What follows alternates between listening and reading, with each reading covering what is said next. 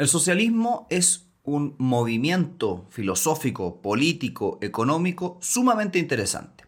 En el libro de hoy día y el episodio de hoy día vamos a hablar un poco de su historia, cómo ha ido evolucionando y vamos a tocar temas poco tratados del socialismo. Voy a cambiar nuestra música y ponerla del himno de la Unión Soviética.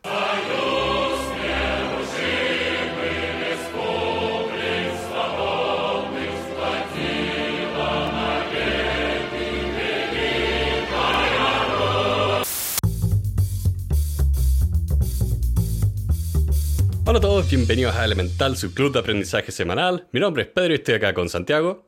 Hola, hola. Y el libro de esta semana es Socialismo 1 a 1. 101 es una expresión en inglés que quiere decir como introducción a. Sí. Este libro es de doña Kathleen Sears, que curiosamente nos, nos ha costado harto encontrar su biografía, porque es autora de hartos de estos libros que son de carácter introductorio, de resumen si se quisiera, y tiene poco, o no sabemos muy bien quién es ella. Sí. Así que lamentablemente no podemos emitir muchos juicios de, quién, de dónde viene la autora. Sí, como que lo único que salía en internet eh, cuando la buscamos era que escribió estos libros. No sabemos si hace clases en algún lado o que estudió. Y, no lo decimos por el tema de atacar a la persona o falacia del, de atacar a la persona, sino un tema de que a nosotros siempre nos importa saber quién está detrás de estos libros. Y acá quedamos como mm, con las manos vacías. Mm. Sí, no, no sabemos quién es. Sí. Pero la verdad, yo estoy muy contento con este libro, ya que ha sido nuestro aprendizaje desde que empezamos a hacer esto a publicar nuestras opiniones en YouTube que la gente es tan racional a la hora de hablar de economía y política, son tan civilizados, nunca nadie se enoja. Así que yo estoy Pedro seguro. está siendo sarcástico. yo estoy seguro que nadie va a comentar este capítulo, que nadie lo va a ver. Que no va a generar polémica, que hablemos de socialismo. O sea, todavía nos llegan comentarios para mí tan, tan divertidos sobre otros libros que hemos visto. Así que los, espero para este capítulo también. Que para nosotros es bien importante dejar un par de cosas claras a la hora de hablar de temas como el socialismo o también cuando hablamos de liberalismo o cuando hablemos a futuro de otras filosofías como, eh, de hecho ya nos encargamos un libro de conservadurismo, vamos a tener que buscar uno sobre capitalismo también, que es muy distinto explicar y entender una filosofía a estar de acuerdo con la filosofía o condenar la filosofía. Nosotros acá queremos ser lo más explicativos posibles, si bien también emitimos nuestras opiniones. Y dentro de eso mismo hay una gran diferencia entre lo que es una teoría y lo que es la práctica de algo. Sí, yo a mí también me gustaría hacer ese mismo alcance. Este libro es sumamente interesante es un libro expositivo, creo que eso es importante decirlo. No es un libro que emita juicios de valor y un poco también lo que queremos hacer hoy día. Queremos hablar un poco de la historia de las ideas. No tanto de si estas ideas son buenas o malas, no tanto si estas ideas tienen aplicación práctica o no, y no tanto si es que eh, nosotros creemos en estas ideas. Habiendo dicho eso, Pedro y para estructurar este, este, este episodio, quisimos hacer algo un poquito distinto. Con Pedro tomamos la decisión de que el tema del socialismo ha sido largamente debatido, tiene una historia relativamente conocida, pero hay ciertos elementos o ciertos tipos de tópicos relacionados con el socialismo o alrededor del socialismo que no se conversan tanto. Así que Pedro nos va a explicar a grandes rasgos la estructura del libro, hablarnos de algunas ideas principales, pero después vamos a profundizar en cuatro tópicos que no son lo que normalmente se discute. El episodio de esta semana es traído a ustedes con la ayuda de todas las personas que nos apoyan a través de nuestra página web y la plataforma de Patreon. Y le mandamos un saludo especial al último miembro de nuestra comunidad, Vanessa. Muchas gracias por tu donación, lo apreciamos mucho. Esperamos que disfrutes todo el contenido que publicamos directamente en Patreon y a todos los demás una invitación a unirse a nuestra comunidad y a todos les deseo una muy buena semana. este libro parte primero explicando todo lo que vienen a ser los primeros cuestionamientos sociales. Todo esto es específicamente respuestas a las monarquías, pre-revolución industrial y el socialismo como tal empieza al mismo tiempo de la revolución industrial y piensen que esto también significa la ilustración y también la revolución agraria. O sea, tuvimos las dos grandes revoluciones económicas del mundo moderno que nos llevan finalmente al primer como ejemplar del socialismo que es el socialismo utópico, que es finalmente una respuesta de varios autores a pensar en, ok, ¿cómo podría ser una sociedad más igualitaria? Porque también, recuerden, revolución industrial y revolución agraria explotó la productividad de las sociedades al mismo tiempo que bajó mucho la calidad de vida. Mm. Y finalmente surgió como la pobreza urbana, que era distinta a la pobreza agraria. En esta parte del libro, entonces, la autora nos explica y nos narra las historias de Tomás Moro, James Harrington, John Locke e incluso Adam Smith, pero específicamente profundiza en lo que se conoce como socialismo utópico con los autores como Saint-Simon o Saint-Simon, este francés, digamos, y Charles Fourier, que son ya más conocidos, más famosos en el mundo del socialismo utópico. Sí. Para que tengan el contexto, el socialismo utópico y estos autores surgen en Francia y tenemos todo este contexto de liberalización de las sociedades, escapar de las monarquías absolutas, al mismo tiempo que de nuevo tenemos todas estas revoluciones que cambiaron el trabajo. O sea, pre-revolución agraria, 80% de la población trabaja en el campo, post 25 quizás. Entonces hay todo un contexto mucho más grande. Después de eso, la autora salta a Marx en todo lo que es el nuevo tipo de socialismo que él plantea, las revoluciones de los años 1840, el manifiesto comunista y después el Capital, que es el gran libro como de economía, que acá simplemente para que los que nunca lo han escuchado, Marx es finalmente un filósofo, es historiador e introdujo muchas ideas como eh, las teorías de conflicto. De, hecho, mucho de su trabajo, especialmente en el área teórica, ha tenido mucha evolución y desarrollo en lo que es hoy día sociología, por decir un ejemplo. Eh, pero no vamos a profundizar tanto en Marx porque todo el mundo habla de Marx. A pesar de que son como 100 páginas de este libro. De verdad. Después de Marx, habla de como, cuáles son los, las respuestas a Marx o los distintos tipos de evolución del socialismo en Europa. Habla de los anarquistas, el socialismo democrático, el revisionismo marxista, el sindicalismo, todas estas cosas que surgen después del 1840, pero todavía pre Primera Guerra Mundial. En una quinta parte, puedo decir que ya ve todo lo que es la Primera Guerra Mundial, Rusia, China, eh, Segunda Guerra Mundial y todos los autores que vivieron esa época. Y por último, ya todo lo que es post Segunda Guerra Mundial, que tiene que ver con eh, los socialismos de Europa en el periodo de la reconstrucción, Inglaterra, Estados Unidos. Eh, toca un poco el tema de Cuba y Estados Unidos hoy en día. También menciona un poco la respuesta al socialismo del neoliberalismo. Es harto, harto. Y aún así me hubiera gustado ver más. Mm entiendo que es un libro muy introductorio y también no quiero criticar al libro por algo que no prometió que iba a ser. Así que quedé con las ganas de ver un libro que toque estos temas, pero para América Latina. Sí. Así que, habiendo dicho eso, que es la estructura del libro donde ustedes ven la evolución desde finales de la Edad Media hasta la actualidad de, esta, de este gran concepto que yo diría que no tiene un significado unívoco y eso es bien importante. El socialismo significa cosas distintas para personas distintas. Pero por lo general es entendido como un sistema económico y político que, que se suele explicar en contraposición con el capitalismo. Sí, yo sé que curioso porque esto primero lo vimos en el eh, libro El liberalismo, como también es una cosa que no tiene una única definición, hay distintas escuelas, estas escuelas pueden estar en desacuerdo unas con otras. O sea, los marxistas se pelean todo el tiempo. Y para mí lo curioso es cómo existe tanto en contraposición al capitalismo cuando no encuentro que sean tan eh, comparables en cierto sentido. Es que surgen en la misma época. Sí. Entonces, y los partidos políticos que han ido gobernando en estas épocas en el occidente han jugado un poco con, con esto, es como que se han ido alternando, si se quisiera. Sí. Entonces igual se entiende dentro del contexto histórico.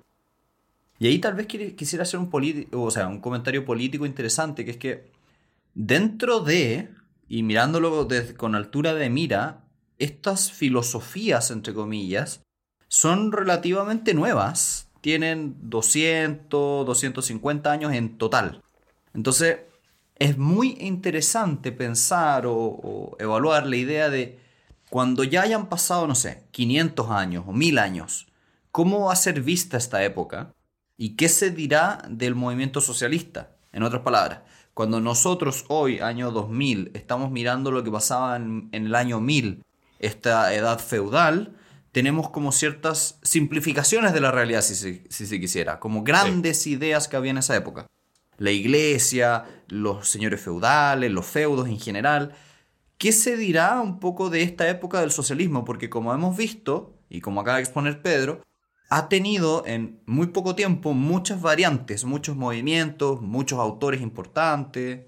Es bien interesante pensarlo así como desde arriba, como con altura de mira. Sí, eh, es un poco lo que pasa también, eh, bueno, también pasa con el liberalismo, conservadurismo, capitalismo, que las sociedades van cambiando su forma de ver estas cosas porque tienes el, el elemento práctico, o sea, cuáles son las políticas que tienen que existir, pero también tienes el elemento cultural de qué entendemos nosotros por estas cosas y también los valores que asociamos. O sea, veamos el libro del liberalismo. Hoy en día la persona más conservadora, incluso, incluso esa persona es más liberal que alguien hace 100 años. Mm, sí. Incluso persona que sea como más capitalismo clásico, no va a estar de acuerdo con que exista el trabajo infantil. O la esclavitud. O la esclavitud. Entonces, incluso nuestra sociedad ha adoptado valores que antes se habrían considerado como exclusivos de un pensamiento u otro. Sí. Así que, habiendo dicho eso, queremos tocar cuatro grandes temas, conversarlos un poco porque no son los más habituales. Igual, son temas conocidos, la gente sabe de lo que vamos a hablar, pero son temas entretenidos y en los cuales queríamos enfocarnos hoy día para generar un podcast distinto. Así que, en primer lugar, queremos hablar de anarquismo. Queremos hablar de nuestro amigo Bakunin, que en 1815 a 1876, que ese fue su periodo de vida, digamos, revoluciones del siglo XIX, planteó, es como el padre intelectual de la idea del anarquismo o también conocido como anarcocomunismo. Y era tan divertido como el, el libro contaba, como lo arrestaban, se escapaba. Eso es entretenido porque es entretenido ver a los autores y sus ideas en el contexto donde las plantearon. Porque como Pedro dice, persona que... Eh, bueno, una de las grandes convicciones del anarquismo es que, en primer lugar, tienes que hacer una revolución social que tiene que ser internacional para generar este mundo sin clases, pero no queremos un Estado central. Y en este camino, o para llegar a esto, la idea es utilizar el terror y la violencia como herramienta para destruir los gobiernos organizados. Y uno lo mira en el contexto de su vida, que se las pasaba adentro o afuera de las cárceles, y hace un poco de sentido ver de dónde viene lo que él dice. Claro, porque este, este sujeto finalmente escribe y habla respondiendo a Marx, que Marx decía, ¿sabes qué? las sociedades capitalistas van a crecer al punto de insustentabilidad y ahí van a colapsar a un Estado socialista que después se va a disolver en el Estado comunista donde básicamente no existe Estado. Y este tipo decía como, eh, no, no hay que cambiar un opresor por otro. Hay que saltarse, saltarse ese paso medio. Es buena esa, me gustó esa frase que tiraban los anarcos los anarquistas que decían como el socialismo es reemplazar a capitalistas con burócratas estatales, pero sigue siendo dominación. Sí, que para mí fue tan divertido de leer porque finalmente, ya, como decía Santiago, él escribe, este es un tipo que vivió en el 1814 al 1876, Marx también vivió por esas fechas. Entonces, estas personas escribieron y crearon estas teorías antes de que cualquier estado las pusiera en práctica, antes de Rusia, antes de China. Entonces fue bastante divertido ver este tipo como, no, no, vas a cambiar la tiranía monárquica por tiranía estatal. Y eso pasó un poco en Rusia después. Sí. Este autor es entretenido porque habla de que el Estado se creó para proteger la propiedad privada y la propiedad privada se creó para proteger al Estado. En otras palabras, la forma de llegar a este mundo ideal donde no hubiese las diferencias y que, y que las personas todos tuvieran más o menos lo mismo, era a través de eliminar esta institución perversa, que era el Estado, que protegía el, eh, al, capitalista en cierto sentido. Y por el otro lado tenemos a los marxistas que hablaban del Estado como herramienta de redistributiva, que no lo veían como un protector de la propiedad privada, sino alguna cosa totalmente distinta. Claro. Entonces es muy entretenido ver cómo ante una misma institución personas le ponen otro tinte. Sí. Y es muy curioso porque en, en esta época fue cuando se estaba replanteando qué eran los estados estamos hablando del nacimiento de los estados modernos, piensen que esto, todo esto es post Primera Revolución Francesa. Pero Francia, después de la revolución, pasó a Napoleón y después volvió a una monarquía. Y, también, acá es donde se creó el concepto moderno de propiedad privada. Porque antes la propiedad privada era propiedad del rey. Sí. Entonces es genial ver cómo estos tipos tenían estas ideas y finalmente veían el mundo. También yo aquí, yo esto no lo conocía, no, había leído tanta literatura de anarquismo.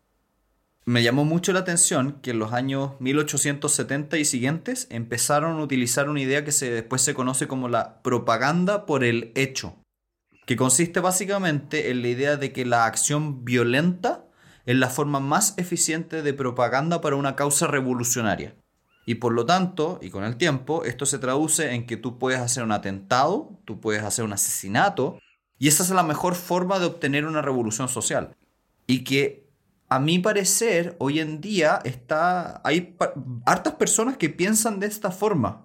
Yo creo que lo estoy viviendo, lo estamos viviendo en nuestro país. No voy a decir ni quién ni cómo, pero, pero esta idea es es fuerte y la encuentro súper interesante porque yo nunca la había leído, que alguien la pusiera como, por, como textualmente, como sí, asesinemos gente, pongamos bomba, pongámosle armas a las personas y esa es la mejor forma de... Y esto es interesante también, a mí también me gustó, yo no tenía en mente el anarquismo de, en esta forma, de que ellos buscan objetivamente socializar la propiedad, tienen un fin ulterior entre comillas, muy positivo. Es, ideal que todos seamos igual y todo, pero no lo había pensado. El, anarquismo igual está representado de una forma más violenta y se olvida un poco que detrás de esto está la búsqueda de este bien final, ulterior, mejor. Sí, es que ahí es donde tienes, eh, tienes varios elementos. Por un lado está el elemento como de cuestionamiento social. Eso es algo que existe hasta el día de hoy. Pero también tenías un tema bien propio de la época que, contextualizando, en estos años todavía existían los imperios, el poder absoluto, y era una época mucho, mucho más violenta de lo que lo es hoy, en día. O sea, antes tenías una protesta y sacabas al ejército y disparabas. Mm. Era muy, muy normal tener marchas que terminaban con disparos y de hecho, el, libro cuenta hartas de esas. Eso es bien interesante. El libro te habla de estas marchas que terminaron con X cantidad de muertos. Sí, y es bien trágico cuando muchas de esas marchas eran por temas de condiciones laborales de mujeres y niños, y después iban las marchas, las mujeres y los niños, y le disparan a las mujeres y a los niños. Entonces, creo que la violencia es algo inherente a mucha literatura de esta época no, no, me sorprende que estos autores en esta época tuvieran estas ideas de que las revoluciones tenían que ser armadas, tenían que ser con fuerza, tenían que tomarse las cosas. Mm. Porque creo que se, se, perpetúa hasta el día de hoy. El anarquismo sigue con esta idea. Ahí es donde, y moviéndonos un poco al... o tocando un poco lo que viene después del el socialdemócrata, que cambia esta idea de revolución propiamente tal, por reforma. Que esto un poco es como la respuesta a estas ideas más violentas y más también de Marx, de la sociedad va a colapsar y vamos a llegar al socialismo y al comunismo. Es más, no, no, la sociedad puede cambiar, necesitamos crear un poco los instrumentos. Y de hecho, o sea, las sociedades estaban cambiando en esa época. Se estaban haciendo más democráticas. La riqueza no solo creció en todos estos países, sino que también se empezó a distribuir más. O sea, mm. la concentración de riqueza en el feudalismo, todas las monarquías, era mucho más grande que en esta época, en la Revolución Industrial. Que, de nuevo, esto no significa que no había problemas. Sí. Igual, ahí lo importante es lo que dice Pedro, de que el marxismo original requiere mucho de violencia, de revolución, de... no sé si de muerte, pero está fundado en una época mucha violencia. Y la socialdemocracia habla de que tú puedes alcanzar reformas sociales, pero a través del nombramiento de representantes socialistas. En otras palabras, transiciones pacíficas y como evolucionarias entre capitalismo y socialismo. O sea, la idea de que tenías que usar violencia venía de un poco la creencia implícita de que el cambio no iba a ocurrir por sí solo. Entonces, el medio para el fin era la violencia. Acá es, el cambio no va, no va a ocurrir solo, pero la violencia no es la única forma. Esto se puede ir reformando. Y de hecho hay muchos actores, por ejemplo, en todo lo que era Inglaterra. O sea, Anne Smith, por ejemplo, él era un escocés él hablaba mucho de la libertad de los mercados porque estaba escapando de las monarquías absolutas. Él quería más independencia para Escocia. Y de hecho hay muchos, muchos políticos escoceses e irlandeses en esta época que peleaban por los derechos de esos países, que estaban bajo el imperio inglés. Y en este mundo de la socialdemocracia tenemos autores como Ferdinand Lasalle, que en Alemania hablaban de ideas que hoy en día son bastante universales, que es sufragio universal y, y esta no tanto, las cooperativas de consumo. Esa es interesante, harto de la idea de armar cooperativas. Y lo que a mí me llamó la atención es que Alemania reaccionó de una forma que terminó en leyes antisocialistas por parte de Otto von Bismarck, quien unificó Alemania antes de, bueno, antes de la Primera Guerra Mundial y todo. Pero Bismarck es un tema en sí mismo, el tipo gigante. Entonces es un tema muy entretenido porque quiero aquí hablar de algo, que me llama la atención, que es que cuando uno lee un poco de historia de esta época, por ejemplo la historia del socialismo, uno ve acciones con reacciones, con cambios, con vueltas hacia atrás, vueltas hacia adelante. No ha sido un camino lineal y yo te diría que hasta el día de hoy el socialismo, tanto con el capitalismo y el liberalismo, han estado como compitiendo un poco de cómo ver el mundo, cómo llevarlo a cabo y han pasado por etapas. Mm. Entonces es muy entretenido ver cómo los teóricos socialistas, capitalistas, pensaban que la llegada de un país a ser derechamente comunista iba a ser con una especie como de línea a través de un par de revoluciones. No, aquí es como fuimos, volvimos, subimos, bajamos, para arriba, para abajo, por un lado, para el otro la vida y la historia es muy variable y muy impredecible. Y creo que eso me parece muy entretenido de, estudiar en este tipo de libros. Sí. Yo he estudiado suficiente historia como para darme cuenta de que la historia es muy impredecible. O sea, tú estudias esto y te das cuenta la cantidad de personas que hicieron fuertes predicciones del futuro y estuvieron rotundamente equivocadas. Porque, fuera de broma, no tenían cómo predecir los cambios que iban a ocurrir. En esta misma época, o antes, como principios de 1800, no me acuerdo el nombre del, autor que decía que la sociedad iba a colapsar porque el crecimiento demográfico era tan fuerte que no, íbamos a poder generar suficiente comida para todos. Y estuvo completamente equivocado porque mejoraron todos los medios de producción. Es que ahí, por ejemplo, tengo un tema interesante y, enfocándolo en, el socialismo, que es lo que estamos hablando en el podcast de hoy, que es que ¿cómo, puede, cómo podría Marx o cualquiera de todos los autores que estamos tocando haber predecido la revolución digital? No, no tienes cómo escribir sobre una cosa que estaba completa y absolutamente fuera de cualquier imaginario. O sea, piensa, ellos, ellos están viviendo la revolución industrial, post-revolución agraria, estaban en un nuevo mundo y escribían estas grandes predicciones. Hoy en día, ¿cómo dice? La revolución digital, la revolución de la información, es nuestra gran revolución industrial. O sea, estamos viviendo una época donde, o sea, ¿por qué todo está en el aire? Porque efectivamente la tecnología cambió el mundo. Mm. Los medios de producción, nuestra relación con el trabajo, el intercambio de información, el choque de culturas, la globalización, o sea, tantas cosas están sucediendo que eh, diré que es un grave error tratar de buscar las soluciones en el pasado.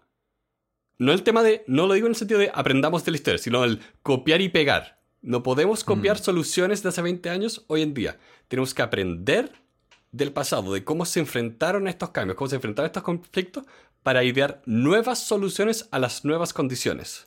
Y ahí hay nuevos desafíos que son bastante interesantes, como si ya hemos diagnosticado que el predecir el futuro es prácticamente imposible, ¿cómo creamos ideas que perduren en el tiempo, en los siglos, en los milenios, y que puedan evolucionar con ese, con ese cambio?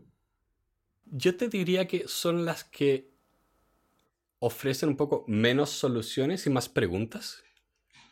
Porque encuentro que, eh, no sé si te acuerdas que nosotros eh, vimos a Marx en el colegio. Mm, sí, sí, sí, me acuerdo, sí. Fue, nuestro trabajo de la clase de filosofía. Entonces tú ahí encuentras que él presenta, especialmente los modelos más teóricos, cuando habla de la relación de las personas con el trabajo, eh, todas las ideas de los medios de producción.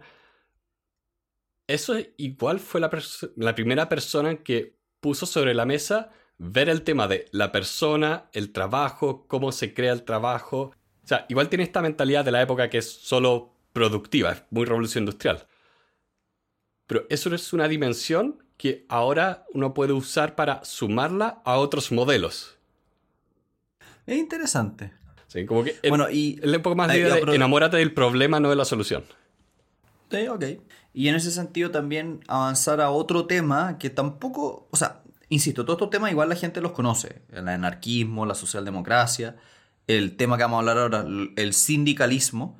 Pero aún así es entretenido ver de dónde vienen y ahí es donde uno se sorprende. Por ejemplo, Fernand Peloutier, que no sé cómo, cómo se pronuncia, probablemente lo acabo de pronunciar espantosamente, hablaba un poco de que la idea de participación democracia de los socialdemócratas no funcionaba y que la sociedad se tenía que transformar a través de la acción directa de las clases sociales, específicamente sindicato y huelga general. En otras palabras, los sindicatos y las agencias de empleo se tenían que unir, usar sus fuerzas para obtener beneficios para los miembros y a la vez la idea era generar huelgas que paralizaran las economías, los países enteros, de manera de poner en disrupción los servicios básicos y con esto cambiar el gobierno hacia un, mundo más eh, socialista propiamente tal.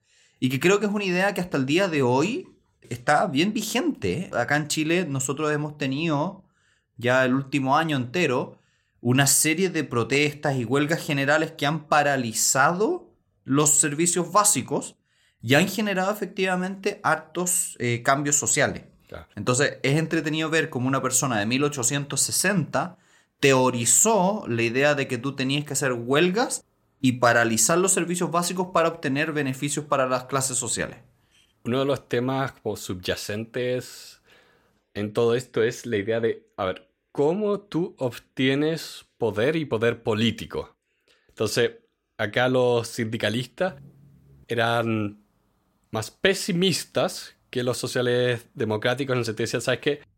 No nos van a dar el poder lo suficientemente rápido a través de estas nuevas democracias, que son las primeras democracias. No mucha gente votaba, o sea, las cosas que se peleaba todavía era el voto universal. Mm. Entonces tenían esta idea de, a ver, ¿cómo yo puedo ejercer poder? Todos estos tipos dependen de mí. Todos dependen de que vaya a trabajar. Entonces, ahí está la idea de la acción colectiva que especialmente en todo lo que son las leyes laborales, fue sumamente efectiva. O sea, todas las leyes de seguridad laboral no me acuerdo quién lo decía, pero las leyes de seguridad laboral se escriben con sangre. Mm. No me acuerdo quién dijo esa frase, pero... Pero es interesante porque aquí tenemos, y esto, esto es lo que me gustó harto de este libro, que en Chile el último año había un periodo, para bien o para mal, no vamos a hacer juicios de valor, de mucho movimiento, mucho, muchos cambios políticos, en muchos sentidos. Y se han visto varias herramientas de este, de este cambio que a mí me llamó la atención que estuvieran descritas textualmente en libros de pensadores de los años 1860 y siguientes. Me llamó profundamente la atención ver cómo las herramientas que, estamos, que hemos visto usarse en Chile este último año, descritas textuales, como usted tiene que hacer esto, haga este tipo de huelga, genere este tipo de shocks. Y es muy entretenido porque ahí viene la pregunta de, ¿son las sociedades las que empujan las ideas o son las ideas las que empujan las sociedades? Me acuerdo que él lo decía, las ideas le dan forma al curso de la historia. ¿Te acuerdas, Pedro, en el libro que leímos del urbanismo, que se hacía la pregunta de si es que los caminos, las calles, tenían que seguir el camino natural de las personas o al revés. Si tú hacías la calle, la persona iba a caminar por, la calle y no por el pasto. Mm. Sí, ahí hay un, tema bien grande que todavía se... O sea, todo esto se discute, todo esto se discute, pero ahí hay un tema muy grande de cómo analizas estas cosas, si lo ves a través de incentivos, si lo ves a través de como qué tan flexibles son las instituciones políticas, o sea, por ejemplo, uno puede hacer un análisis del estado actual del mundo a través de los modelos que presenta este libro y concluir de que efectivamente todos estos autores tenían razón y que las sociedades iban a colapsar. Uno puede hacer esa lectura o, también puede hacer otro tipo de, de lecturas donde dices que, a ver, acá hay un problema subyacente que no se ha solucionado y por eso todavía existe este tipo de huelga como herramienta política. Hmm. Sí, es muy interesante porque yo aquí lo que veo es lo siguiente, que hay un comportamiento, un fenómeno social que es real, que existe y que tiene y está compuesto por seres humanos. Y la pregunta es, ¿son estos seres humanos racionales? ¿Están empujados por una idea?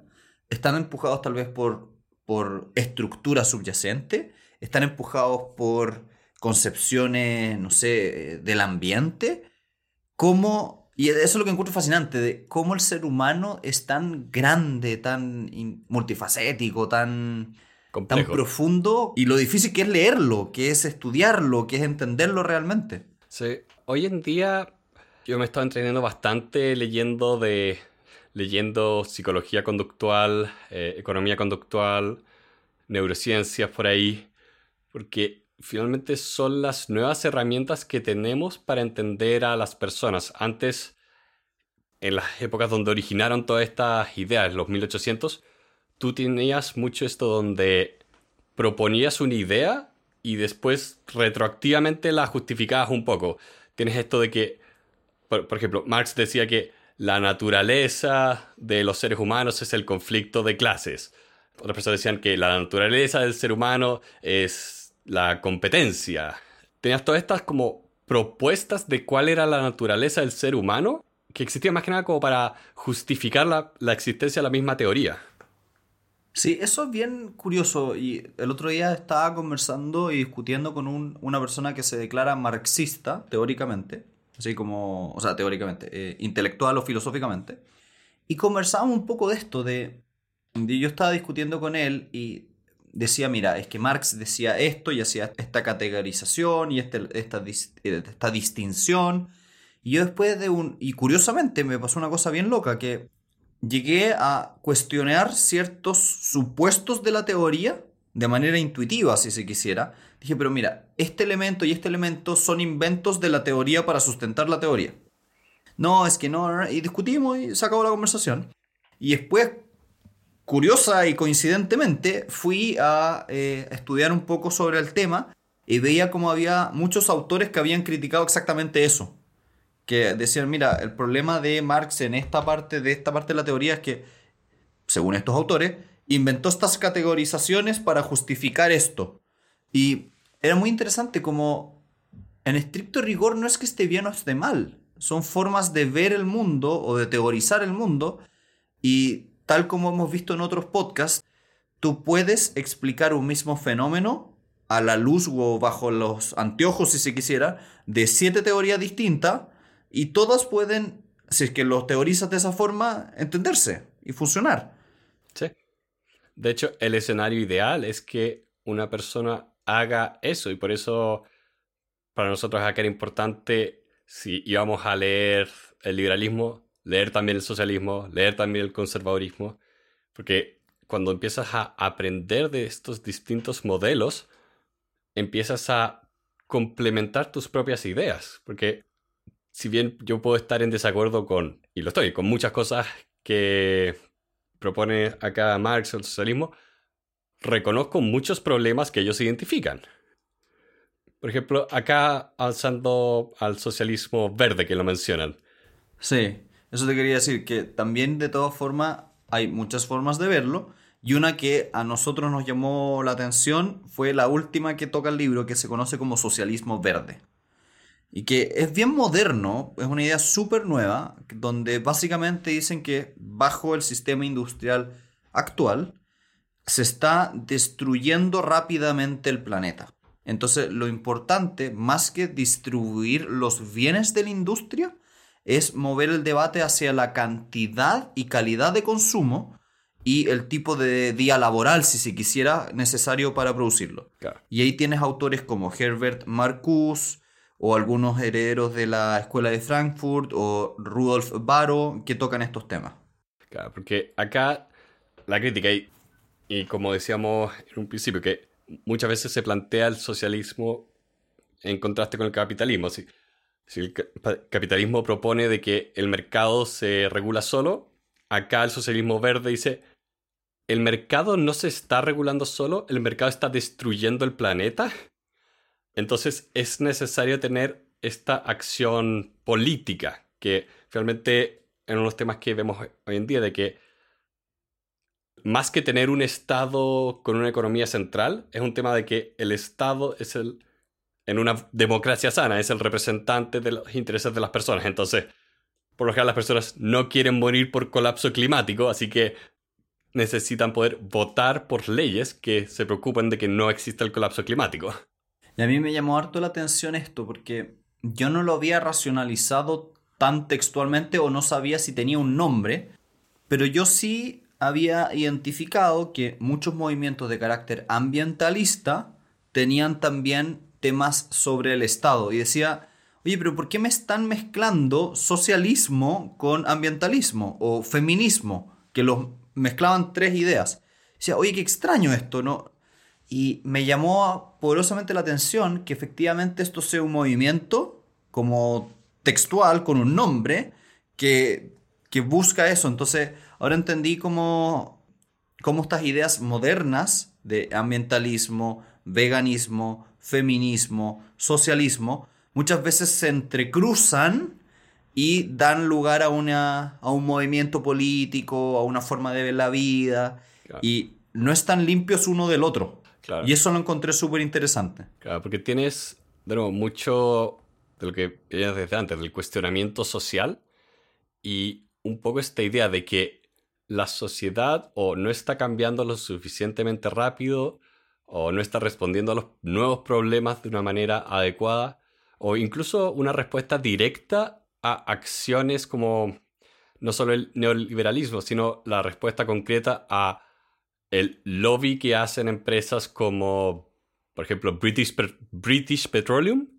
Ellos, por ejemplo, fueron los que propusieron, impulsaron la idea de la huella de carbón individual para ellos es mejor que tú pienses en tu huella de carbono y que no te preguntes por qué esa industria en sí existe. Lo, mismo ocurrió antes con las empresas de plástico, que de hecho ellos crearon una empresa que se dedicaba a hacer lobby a, favor del medio ambiente, donde tenemos, movía la responsabilidad no de, la, no de la empresa que producía todas las botellas plásticas, sino a el individuo. El individuo es el que ensucia.